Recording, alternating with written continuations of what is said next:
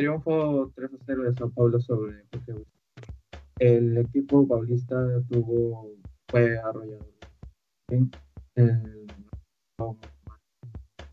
la banda, la banda derecha con Rafinha y tuvo un, mejor, mejor desempeño en el medio campo. Esto fue aprovechado Rodrigo Néstor, quien, quien anotó en dos oportunidades y tuvo, fue el, más destacado en los primeros 20 minutos, con los goles a los 6 y a los 17 minutos.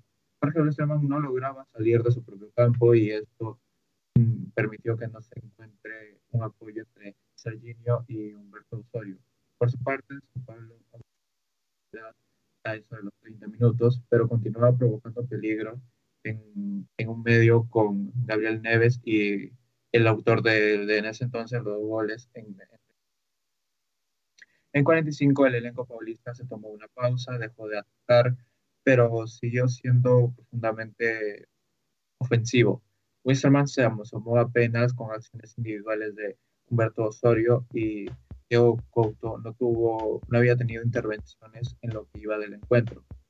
Es así como la posesión de balón llegó a estar en algún momento en 89% a favor del equipo del tricolor paulista. En apenas tres minutos del reinicio del partido, Patrick mm, decretaba la goleada para Sao Paulo luego de un amague sin balón de Eder y dejó al mediocampista con la posibilidad de marcar a puerta sin ningún tipo de problema.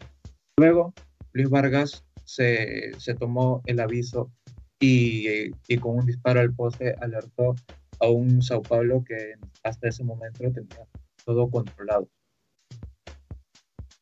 De esta forma, en los últimos 30 minutos del partido, Sao Paulo no lograba generar peligro, no lograba generar, no lograba ser claro dentro del partido y el ingreso de Igor Vinicius le dio una mayor verticalidad a un elenco que si bien se encontraba dormido, eh, tenía bajo, control el, partido.